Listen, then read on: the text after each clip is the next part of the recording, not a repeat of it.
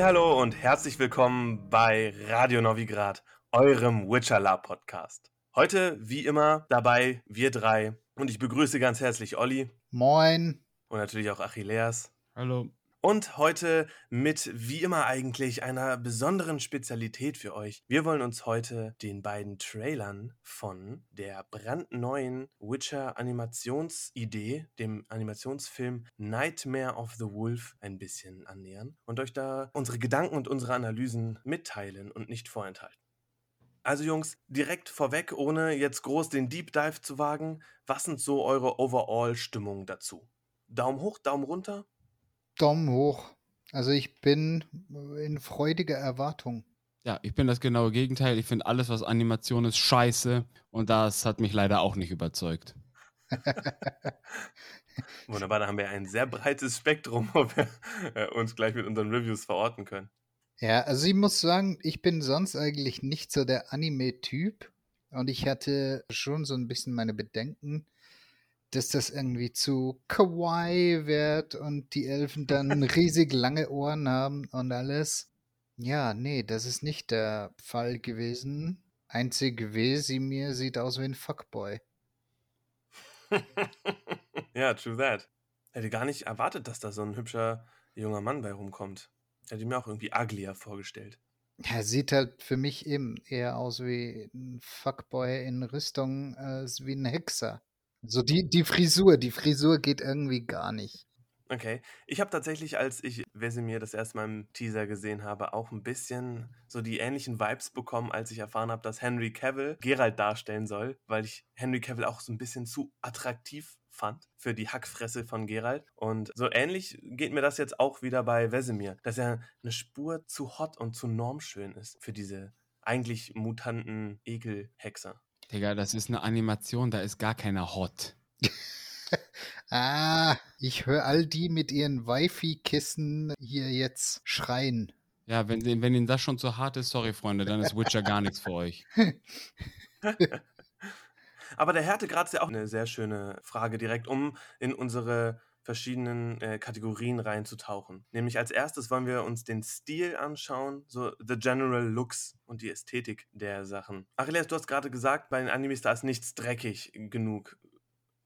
War das auch dein Eindruck von dem, von dem Videomaterial, was wir hatten? Ja, weiß ich nicht. Nee, man kann Witcher-eske Stilelemente schon ausmachen. Ne? Also auch in dieser Atmosphäre, die sich in dir schlägt. Könnte auch eine Castlevania-Geschichte sein oder so, weißt du, diese, dieses Düstere, dieses Bedrohliche. Ich finde, das, das ist schon irgendwo rübergekommen. Man hat Witcher erkannt, so, und das nicht nur am Wolfsmedaillon und was auch immer, sondern auch an die Zauberin war das, ne? Mhm. So, also ich finde, da sind so, so richtig so einzelne Stilelemente sind für mich gut durchgekommen an denen ich auch in dieser zwei Minuten, anderthalb Minuten Witcher erkennen konnte. Und spätestens mit dem Wolfsmedaillon und der Erwähnung von Hexern und ähnlichem war auch jedem noch so blinden klar, okay, es geht um Witcher. Ne? Also ich finde, das ist alles schon sehr erkenntlich geworden. Ich fand es nicht zu clean, ich finde, das war ziemlich gut getroffen. Mhm. Ja, sehr witzig, dass du Castlevania ansprichst. Bei meiner Background-Recherche ist mir von dem Sprecher von Vesemir als einziger Punkt, wo ich ihn irgendwo herkennen konnte, aufgefallen, dass er bei Castlevania auch auf Netflix, auch eine Animation-Series, mit witzigerweise auch einem Videospiel als Hintergrund. Wovon es aber, glaube ich, auch Graphic Novels gibt, wenn ich mich nicht täusche. Bin nicht so der Pro. Hm. Aber da spricht der den Hector. Ah ja. Mega cool. Aber ja, ich muss auch sagen, mir ist der Dreck positiv aufgefallen, weil ich auch ein bisschen die Sorge hatte, wie Olli das so schön mit dem Kawaii äh, impliziert hat, dass es ein bisschen zu verkindlicht und ein bisschen zu niedlich wird. Leute, natürlich hier an der Stelle großer Spoiler-Alarm falls ihr die Trailer nicht gesehen habt, guckt sie euch an oder schaltet an, an dieser Stelle jetzt einfach aus. Wir spoilern. Alles, was wir aus diesem Trailer rausfinden konnten, haben wir rausgestellt. Und als man da in den Hintergrund von oder in, in die Vergangenheit von Vesemir blicken konnte, um diese Kräuterprobe zu sehen, da war ich schon so, boah, räudig, eklig. Mhm. Da war ich positiv überrascht. Also ich finde es ja ganz lustig, wie Netflix den roten Faden des Badezuppers aufnimmt. Hey, ist euch das auch gefallen? Mhm. Witcher 3, das große Game, Geralt in dem Zuba. Dann kommt Netflix. Trailer Serie 1, Geralt im Zuba. Trailer für die Staffel 2. Gerald im Zuba. Nightmare of the Wolf. Wesimir im Zuba. Aber hey, das Eye Candy, ne, also das sind halt immer die, die Badeszenen. Das ist nun mal so, das sieht man einfach am meisten. ja, es ist, ist ja auch nicht schlecht. Also ich meine, rote Faden gibt's und Zubbern, mein Zubbern ist cool. Mhm. Was mir sehr gefallen hat, auch bei den ästhetischen Gesichtspunkten, sie haben sowohl diese eklige Alchemie-Richtung, dieses ja, mutierende, komische, quacksalberische äh, aufgenommen. Man hat sehr viel Labor gesehen in gritty grün. Das hat mir sehr gut umgesetzt gefallen. Die Kämpfe waren zumindest im Trailer zusammen mit der Musik on point geschnitten. Das sah, wie ich fand, alles sehr, sehr hübsch aus. Und da jetzt das dritte, was für mich so die Hexe ausmachen, nämlich die Magie, da kommt bei mir so ein Wermutstropfen hoch, so ein Aber hochgekrochen. Denn ich fand die Magiedarstellung, ja, einfach ein bisschen zu pompös. Es war mir zu groß, es war mir zu heftig. Ich, ich habe ein bisschen Schiss vor so Dragon Ball Z-Allüren und irgendwann explodiert der ganze Wald, nur weil einer der Hexer ausrastet. Und gerade so diese Hogwarts-mäßige Szene da ganz am Ende, wo alle Hexer sich uniten und irgendwie ihre Faust nach vorne strecken. Ich habe keine Ahnung, was da passiert. Gibt es da jetzt irgendwie so labeske Ritualmagie? Was geht denn da? Ja, vor der fürchte ich mich auch. Mhm. Diesen Riesenknall meinst du? Ja, weil ganz im Ernst, wenn das von einem Hexer kommt. Ja, kann ich mir nicht vorstellen. Also soll das das Artzeichen gewesen sein? Eine Druckwelle und du siehst so Satellitenbilder? What the fuck? Genki Dama. Ja, und ich frage mich, ob das nicht vielleicht auch eine von diesen möglichen Anime-Fallen in Anführungszeichen ist, in dieser. Ich muss, muss da ja ganz kurz reingerätschen, weil ich glaube, wir benutzen das Wort Anime hier fälschlicher. Mhm. Ne, Common Misconception, Anime ist ja ein japanisches Animationsprodukt. Ja? Diese Witcher-Serie ist von einem amerikanischen Writer und einem südkoreanischen Regisseur. Also Japan hat da gar nichts mit am Hut. Wie man das jetzt nennt, sei dahingestellt.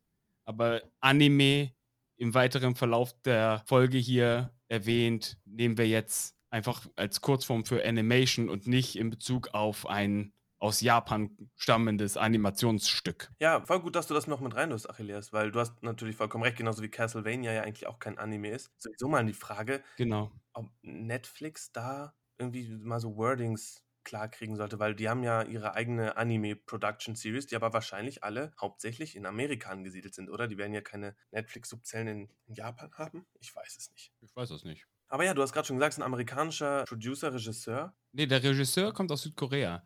Der Writer ist Amerikaner. Ja, genau, Bo DeMaio, der ja auch schon in der Netflix-Serie, also in der, der Real-Life-Series Writer gewesen ist. Genau, auch bei Vampire Diaries und so, das scheint wohl sein Genre mhm, zu mhm. sein, so mhm. Supernatural. Todeswitzig, noch eine kleine Nebentrivia. Das Doppelgespann, die Zauberin Tetra und Vesemir, die haben bereits vorher einmal gemeinsame Sache gemacht, nämlich für die Underworld Series, für die ganzen Vampirfreunde und Freundinnen unter euch. Da haben die bereits gemeinsame Screen-Erfahrung gemacht. Ah ja. Ja, und über den Regisseur, diesen Kwang Il-han, ich spreche es locker richtig falsch aus, stand auf mein Haupt, der hat wohl auch richtig viel cooles Zeug gemacht. Also, ich bin großer Fan von der Avatar-Reihe. Sowohl die Classic als auch die neue Sache mit der Legende von Korra. Und da hat er wohl bei beiden mitgewirkt. Mhm. Und da bin ich ehrlich gesagt, da bin ich sehr fein mit. Habe in dem Interview auch gehört, dass er besonderen Fokus auf die, die Landschaftsbeschreibungen, die er in den Novels von Sapkowski wohl ziemlich gut fand, umsetzen möchte und auf diese malerischen Landschaften offenbar sich fokussieren möchte. Was ich jetzt im Trailer gar nicht gesehen habe. Also natürlich, man hat so ein paar schöne Aufnahmen von Kermohen gesehen.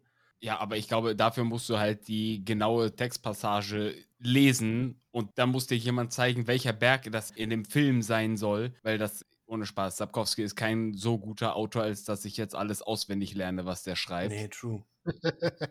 naja, also irgendwie habe ich das im Kopf von wegen Kermorhen. Da musst du bei einem Wasserfall durch die Berge durch da hinkommen. Und ja, Kermorhen, da hatte es Berge und irgendwie Wasser. Von dem her. Eine letzte Sache, um unser visuelles Kapitel vorläufig zu beenden, die mir sehr positiv aufgefallen ist, war die Monsterdarstellung.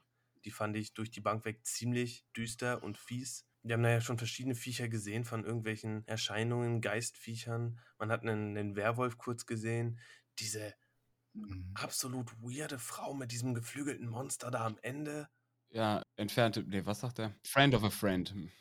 Ja, da machen sie auf jeden Fall so diesen den Witcher-Humor auch wieder, auf den sie in der Real-Life-Series mit Henry Cavill gehabt haben. So immer diesen Kessenspruch Ja. auf den Lippen. Ja, was mir ein bisschen, wie soll ich sagen, sauer aufstößt. Nein, was mir so wie ein bisschen enttäuscht hat, ist halt dieses Team-Up mit dieser Zauberin. Es wirkt halt so ein bisschen nach Gerald und Jen Verschnitt. Mhm. Du, das ist die Witcher-Erfolgsformel. Ne? Das hat es das, das Ja. hat's berühmt gemacht. Das wird es jetzt auch leider die nächsten zehn Jahre Mhm. Leute an die Kassen treiben. Es ist einfach so. Am Ende wollen die Leute gerne mehr vom selben haben. Du hast wieder diese beiden British Accents. Und ich musste auch tatsächlich sagen, als ich das erstmal Wesimir gehört habe, war ich überrascht. Es klang Henry Cavill schon echt nicht unähnlich. Ja, ich fand, die, ich fand sie überzeichnet, muss ich ganz ehrlich sagen, die Monster. Aber wie gesagt, mir ist dieses ganze Genre auch einfach zu viel. Ich tue mich wirklich schwer, dem etwas Positives abzuringen. Ich fand die Musik großartig, können wir gleich nochmal drüber sprechen. Genau, ich würde jetzt einfach nur meinen Hate-Kommentar abrunden, indem ich sage, für Fans des Genres sicherlich gebrauchenswert, für mich mehr als gewöhnungsbedürftig. Hm. Und äh, für alle Leute dazwischen sicherlich ein Blick wert. So. Weißt du, ich meine, guck mal, Beispiel Castlevania habe ich einen Bezug zu. Ich habe die Graphic Novels gelesen. Ich habe die Spiele gespielt, zumindest teilweise und nie durch. Wer hat das Mhm. schon? Aber die Serie, wie viele Staffeln gibt es da jetzt? So, und irgendwann, ach, auch Legend of Dings, was du eben angesprochen hast, was alle feiern, ja, feiere ich nicht. Die Story kann ich mir schön bei YouTube irgendwie erklären lassen. Das höre ich mir auch gerne an, aber ich kann es mir nicht angucken. Ich habe schon Angst, mich jetzt durch diesen Film quälen zu müssen. Das sind nur 80 Minuten. 80 Minuten. Ja, Sound fand ich geil. Musik, Soundkulisse fand ich toll. Ne? Das klang alles schön wuchtig, gut aufeinander ab, abgestimmt, Mhm. abgemischt, toll komponiert. Zumindest das bisschen, was man Mhm. gehört hat, finde ich ganz, ganz toll. Das muss ich jetzt auch äh, ankreiden. Hat ja auch nichts mit dem Look zu tun. Ganz toll. Großer Fan. Applaus. Ich ziehe meinen Hut, meinen Pilgerhut. Witcher lebt ja auch viel von der Musik, von den Games her. Ich glaube, Witcher 3, der Soundtrack ist einer der meistgehörten Game-Soundtracks nebenbei. Also, und das war auch bei Netflix, war die Musik ganz okay. Und was ich jetzt hier im Trailer gehört habe, von den Effekten bis hin zur Musik, klingt gut. Ja, kann ich euch ehrlich gesagt nur beipflichten. Der Trailer hat keine Wünsche offen gelassen. Sowohl der Musikstil, der ein bisschen elektronischer wirkte als in, in den Videospielen, fand ich. Ich glaube, ich habe da irgendwie eine eine E-Gitarre relativ prominent noch im Kopf. Ähm, aber wie dann die Chöre noch reingekommen sind, das war schon einfach, Genau, ja, ja. das war das Witcher-Feeling. Das habe ich sehr gefeiert. Das stimmt. Und natürlich haben die auch mit dem Schnitt im Trailer jeden einzelnen Schlag mit krassen Bässen unter, unterfüttert. Das war schon, also der Trailer an sich war einfach cinematisch sehr schön gearbeitet. Das hat mir gut gefallen. Hoffe, dass der Film dazu ablift. Also von einem Produktionsstandpunkt toll. Toll, toll, toll. Sorry, wenn ich da so reinfall, aber das muss ich einfach nochmal loben. Ein gut abgestimmter Trailer. Ja. Vielleicht nochmal zu den Stimmen. Ich hatte ja das gerade eben schon mal kurz angesprochen. Mir ist wieder aufgefallen, dass die beiden Lead-Acts sehr britisch gesprochen haben. Das haben wir natürlich auch in dem Witcher 3 Videospiel, das viel mit den verschiedenen britischen Dialekten gespielt wird. Ich weiß gar nicht mehr, ob ich Wesemir irgendeinem walisischen oder sowas hätte zuordnen können. Aber für mich klang, das habe ich gerade eben schon gesagt, also die Netflix-Version von Wesemir und von Geralt sehr, sehr ähnlich. Wir haben wieder diesen, diesen Oxford English, British, sehr, sehr tief gepitchten, angenehmen, weichen, rauchigen Charakter. Ist das jetzt gut oder schlecht? Ja, das frage ich mich. Das versuche ich irgendwie auch noch für mich als Haltung rauszufinden, weil auf der einen Seite Henry Cavill, mega geile Stimme, da, das war einfach Mhm. immer nice. So, warum gibt es ansonsten irgendwelche zehnminütigen Zusammenschnitte auf YouTube, wo er nur "Mm" und fuck sagt und die Leute klicken das trotzdem an. Aber gleichzeitig ist es vielleicht auch ein bisschen faul, sich immer auf das gleiche Erfolgsrezept zu verlassen. Ne? Also an der WitcherCon hat Henry Cavill ja gesagt, dass er in Staffel 2 mehr redet und er das auch als Stilmittel benutzt, dass er draußen der ruhige Hexer ist und in Staffel 2, wo viel in Kermoren spielt, dass er da zu Hause ist und da er aus sich rauskommt. Also von dem her, ja, gespannt auf Staffel 2. ähm, ihr kennt meine Haltung zu der Netflix-Serie, was die Optik angeht. Mit Henry bin ich in dem Sinne eigentlich als Schauspieler sehr zufrieden. Ja, werden sehen, was da kommt, aber das ist ja nicht das Thema heute, sondern die andere Netflix-Serie. Wobei natürlich die Parallelen einfach sehr auffällig sind. Ne? Wir haben mit DeMaio und mit dieser Lauren Hisrich ja auch einfach zwei der, der Leads aus dem Producement von der Live-Series, auch wieder jetzt im Anime. Ja, ich meine. Da wird es viele Parallelen geben, schätze ich. Ja, das ist ja auch für Netflix, wie soll ich sagen, kostensparend. Da hast du schon Leute, die das ganze Know-how haben. Warum sollst du dir noch welche neu holen? Entschuldigung, auf, auf welcher Grundlage, auf welcher Seriengrundlage bezeugst du denn jetzt Know-how bezüglich Witcher? Herr Hater? okay, ja, ich habe WitcherCon ein bisschen reingeguckt. Die Leute haben tatsächlich Lore Know-how. Ich weiß nicht, warum sie es nicht nutzen für die Serie. Beziehungsweise, ja, warum die so schlechte Kostümdesigns machen, warum sie keine Zeitsprünge angeben, warum, warum, warum. Ja, Netflix, wenn ihr noch einen Consultant braucht, schreibt uns an. Das ist sehr spannend, da will ich reinhaken, Olli. Die Zeitsprünge. Ein sehr konstantes Kritikfeld für die Live-Series. Jetzt haben wir das im Anime auch gesehen. Es gab sehr viele Zeitsprünge. Wir haben Wesemir in verschiedenen zeitlichen Ebenen gesehen, ganz eindeutig. Seine Haare waren zwischendurch grau meliert, dann waren sie äh, komplett dunkel und er war ein bisschen jünger und dann hat man ihn bei seiner Trial of Grass gesehen. Haben wir jetzt eher Flashbacks von The Witcher Series 1 oder? Ich glaube, das ist ein Trailer. Mhm. Und im Trailer schneidest du Dinge zusammen. Ja, true. Ich denke, der Film wird ein Aufbau sein, dass er halt von Kind bis zum Papa Wesimir kommt, den wir kennen und lieben. Spannend, spannend, glaube ich nicht.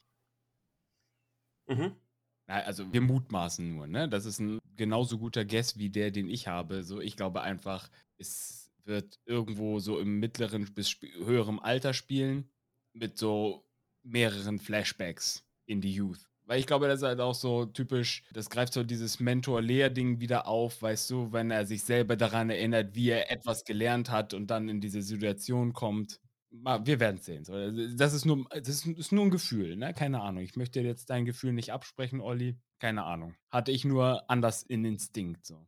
Okay, aber das ist doch eine wunderbare Überleitung zum Thema Plot. Was für Story, was für Plot habt ihr erkennen können in diesem kurzen Ausschnitt, dem Teaser und dem Trailer? Wie du schon gesagt hast, Achilles, es waren insgesamt keine vier Minuten Material. Aber was ich auf jeden Fall erkennen konnte, also da wird eine Romance mit der Zauberin passieren. Ich sehe das doch.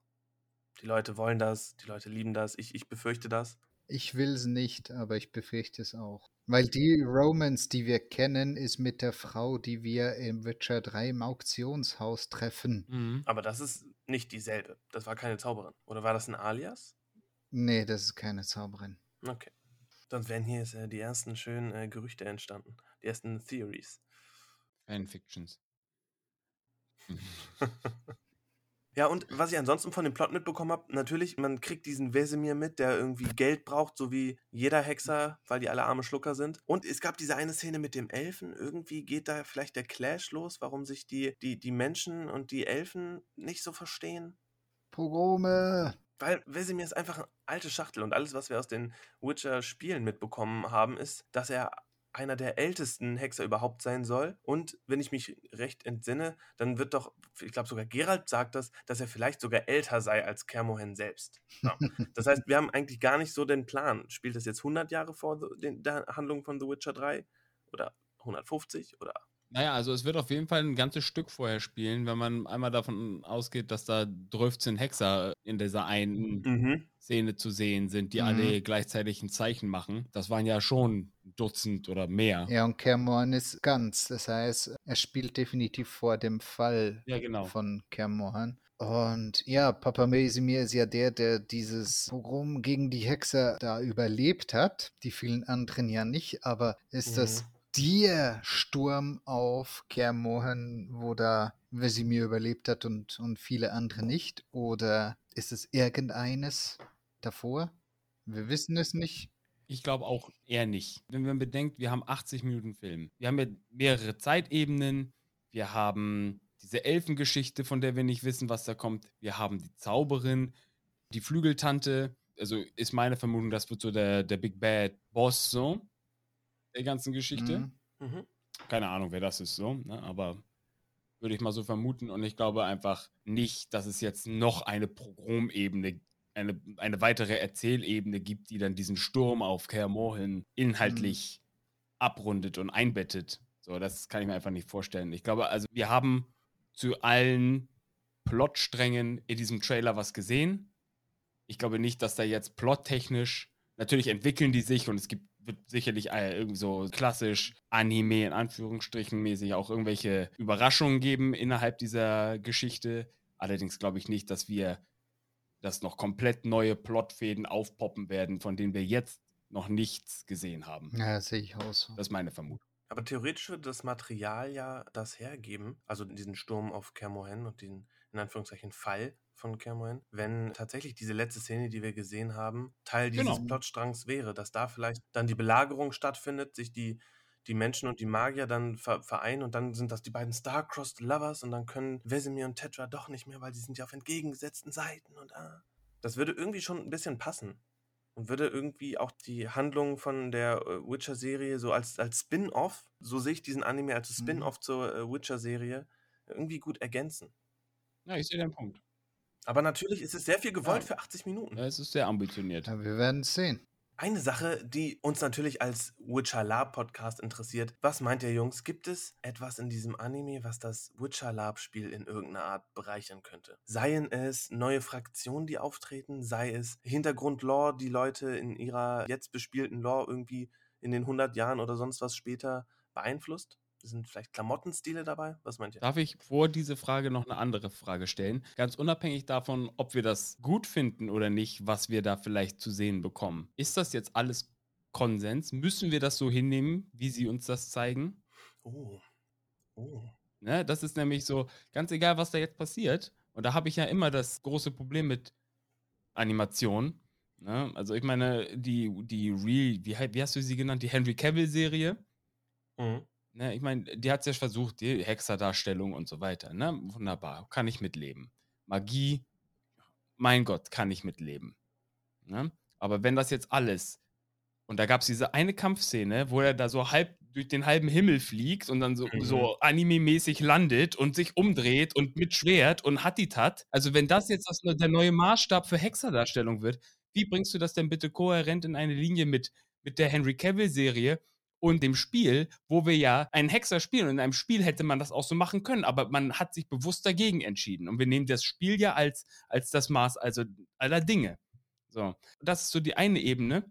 Und die andere, ja, ist das jetzt Konsens? Ist das jetzt so, wie wir es haben? So, ist das jetzt das, was wir vor 150 Jahren endlich mal, jetzt wissen wir aber was von 150 Jahre vor Witcher 3. Ein Traum. So, das ist es jetzt. Müssen wir das jetzt so hinnehmen?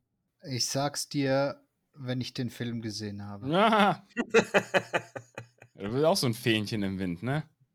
Graues Fähnlein. Ja, nee, ich, ich kenne jetzt, ja, ich kenne jetzt nur den Trailer. Mhm. Aber ich finde die strukturelle Frage, die du dahinterliegend stellst, Achille, sehr spannend. Nur weil etwas jetzt laut CD Projekt Red, laut Netflix oder wer auch immer jetzt den Staffelstab in der Hand hält, jetzt kanonisch bestätigt ist, wir sind ja kein Reenactment-Verein. So, sondern wir machen das Witcher Lab nach den Videospielen, nach den Büchern und klambüsern uns unsere eigene Lore da selber zusammen. Und du hast vollkommen recht, vielleicht finden wir ja auch durch diesen Film Neues über die Kräuterprobe heraus, was vielleicht gar nicht in die bisher bespielten Hexer-Vergangenheiten reinpasst. Müssen wir das annehmen? Das ist eine gute Frage.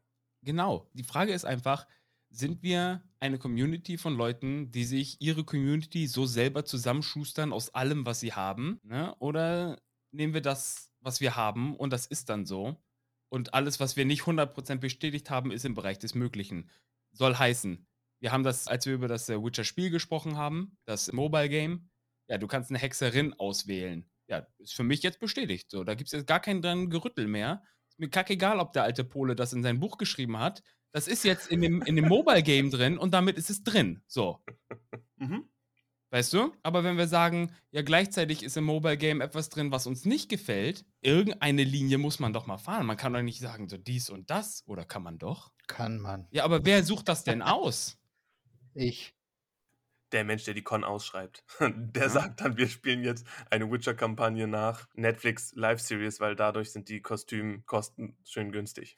Das große Problem an einer Erweiterung des Witcher-Franchises ist, dass wir nicht auf lange Sicht gar nicht mehr diese kleine Community sein können, die wir jetzt gerade sind. Ja, es wird richtig ausfransen, ne? weil es gibt Leute, die sich dann nehmen, ah hier, Anime Witcher hat sich unsere alteingesessene Witcher Lab Elite einstimmig beschlossen, ja nee, das ist nicht für uns. Ne? Das ist uns ein bisschen zu drüber, wollen wir nicht. Okay. Hm. Ja, dann gibt es halt noch eine Facebook-Gruppe, Witcher Anime Lab. Call. Super. Ne? Also, und das hört ja nicht auf. Staffel 2 steht in den Startlöchern. Der Film wird locker nicht floppen, kommt noch ein dritter und ein siebter in klassischer Anime-Manier, so mit einem schlechteren Cliffhanger nach dem nächsten. Je größer das Franchise wird, Witcher 4, das Spiel steht auch in den Startlöchern, das wird unsere Welt, so wie wir sie kennen, komplett auf den Kopf werfen. Mhm. Für das Witcher Lab. Weißt du, wir haben jetzt die letzten fünf Jahre gesessen in einem gleichen Pool aus Möglichkeiten. Aber der franzt immer weiter auf. Mhm. Da bin ich gerade bei Animationsgeschichten sehr skeptisch. Einfach über die Darstellbarkeit von Sachen, die weit ja, gut. über dem liegen, was wir machen können und wollen. Das Gute daran ist ja, die liegt ja auch zeitlich weit zurück. Das heißt, ich glaube, so einen großen Einfluss auf das Lab wird sie nicht haben. Vielleicht auf sowas wie die, wie die Witcher School, da wird es vielleicht mehr Einfluss haben, weil es halt eine aktive Schule zeigt, weil es mal einen Grund gibt, dass es 12 und 20 Hexer gibt, aber auf das Lab, Witcher Lab, so wie wir es kennen, so glaube ich, wird es nicht einen riesen Einfluss haben. Mhm. Und du, Püschel? Ja, ich hatte anfangs, bevor ich in diese Aufnahme mit euch gestartet bin, eine ganz andere Meinung, als sich jetzt währenddessen rauskristallisiert. Das, das feiere ich auch sehr irgendwie mal in unserer Gesprächsrunde. Ich hatte anfangs eher in Richtung Olli tendiert und gedacht, das wird nicht so viel Einfluss haben. Und zwar mit Gründen, die du genannt hast, Achilles, weil für mich der Anime ganz weit weg ist von der Optik einer Real-Life-Series und damit deutlich weiter weg vom Thema Lab, weil wir uns beim Live-Rollenspiel mhm. natürlich an der Real-Life-Series viel besser orientieren können. Mhm. Weil Ne? Ähnlicheres Medium, auch wenn wir kein CGI haben, leider. Und jetzt aber, wo du deine Ausführungen gemacht hast zum Thema der Ausfransung, kann ich mir tatsächlich voll gut vorstellen, dass es viele LaperInnen oder vielleicht auch CosplayerInnen da draußen gibt, die sich aber durch den Anime viel mehr angesprochen fühlen und dadurch ihr Spiel vielleicht eher an dem orientieren wollen. Und jetzt hat aber Olli ja auch reingebracht, dass die Zeitlinie oder das, was wir auf Con bespielen, später ist. Aber ey, vielleicht öffnet ja dieser Anime für einige Orgas auch den Weg, mal diese Prequel-Zeit zu bespielen. Who knows? Man, das gibt's bei, bei Herr der Ringe gab es das genauso, dass Leute sich in der Zeit von den Filmen angesiedelt haben und es gab Leute oder, oder Kampagnen, die sich in der Zeit vom Hobbit angesiedelt haben oder noch weiter vorher sich am Silmarillion orientiert haben. Die Möglichkeit besteht durchaus. Ja. Sagt meine Kristallkugel. Wir werden es sehen. Ich bin sehr gespannt. Wir haben noch ein paar Sachen auf dem Zettel. Jetzt mal wieder zurück zur eigentlichen, ich hätte schon wieder fast Serie gesagt, es ist ja ein Film. Mhm. Was haben wir noch nicht besprochen? Wir sind bei unserem letzten Punkt, nämlich dem Hype-Level. Das, was ich anfangs schon mal angesprochen habe. Wie hyped sind wir auf die Serie? Worauf haben wir Bock? Ja, also Bock auf jeden Fall. Ich glaube, ich werde mir das Public Viewing geben. Das gibt's am nächsten Montag, 23. um 8 Uhr auf dem witcherlab.de Discord-Server. Ah ja, sehr cool. Ja, mal gucken, was die Leute da so meinen. Das kann ich mir auch gut vorstellen, dass das im Public Viewing nochmal eine andere Sache, eine andere Stimmung entfaltet und danach sich äh, darüber auszutauschen, mundfusselig zu reden. Also, liebe Leute, wir hauen euch die Daten auch in die Videobeschreibung beim Push-Up des Releases. Kommt in Scharen. Ich bin auch hyped. Ich bin tatsächlich aber auch ein großer Anime-Gucker. Schon immer gewesen. Ich bin auch bereit, ein paar Punkte gelten zu lassen. Und selbst wenn alle Hexer da in Einklang Händchen halten und mit der anderen Hand ihre Artzeichen spammen oder riesengroße Druckwellenkanonen ballern, bin ich damit okay, wenn es hübsch aussieht. Und ich warte dann einfach auf den ersten Hexer, der das dann, weiß ich nicht, auf dem Bogenwaldgelände versucht, mit seinen anderen Hexer-Squad-Leuten Händchen hält und dann die Faust nach vorne streckt und alle hoffen, dass coole Effekte passieren. Vier von fünf Zuba Geralds. Bitte nicht. Oha. Fürs Hype-Level. Vier von fünf Zuba Geralds. Ja, aber das ist deine, ne? Ja, also mein persönliches Hype-Level wären zwei von fünf Zuba Geralds. Dann pendle ich mich doch in der Mitte ein. Drei von fünf Gerald Zuberenten. Nee, auf jeden Fall. Also ich freue mich, aber eben, ich glaube, dass es aufs Lab nicht den großen Einfluss haben wird. Aber hey, 80 Minuten mal wieder bespaßt werden. Mehr aus demselben Universum. Mehr, mehr. Alles klar, Leute. Ich glaube, das war's für heute mit unserer etwas kürzeren Special-Episode. Jungs, womit geht's weiter? Womit beglücken wir unsere ZuhörerInnen das nächste Mal? Es kommt darauf an, was wir als nächstes fertig schneiden. genau, ja, wir haben ja ein bisschen schon gespoilert und zwar das Mobile Game Ah, wird stimmt. von uns analysiert und dann wurde ich von euch befragt. Sehr cool, Leute. Ihr seht, es ist noch alles offen. Vielleicht könnt ihr das auch mit eurem einzelnen Posting in den Kommentaren beeinflussen. Seid das Zünglein an der Waage. Dieser Podcast wurde übrigens nicht finanziert durch Produktplatzierung. Wir haben ein Kofi, liebe Leute. Link in den Benachrichtigungen zu finden. Wir freuen uns über jede Pizza, die da rumkommt. Und wenn ihr nur kleines Geld zur Verfügung habt, eine Schwalbe tut's auch. Küsse gehen raus an alle. Adelan, Peter Pan. Und wir freuen uns, wenn ihr auch das nächste Mal wieder einschaltet, wenn es heißt Herzlich willkommen bei Radio Novigrad, eurem Witcher Lab Podcast.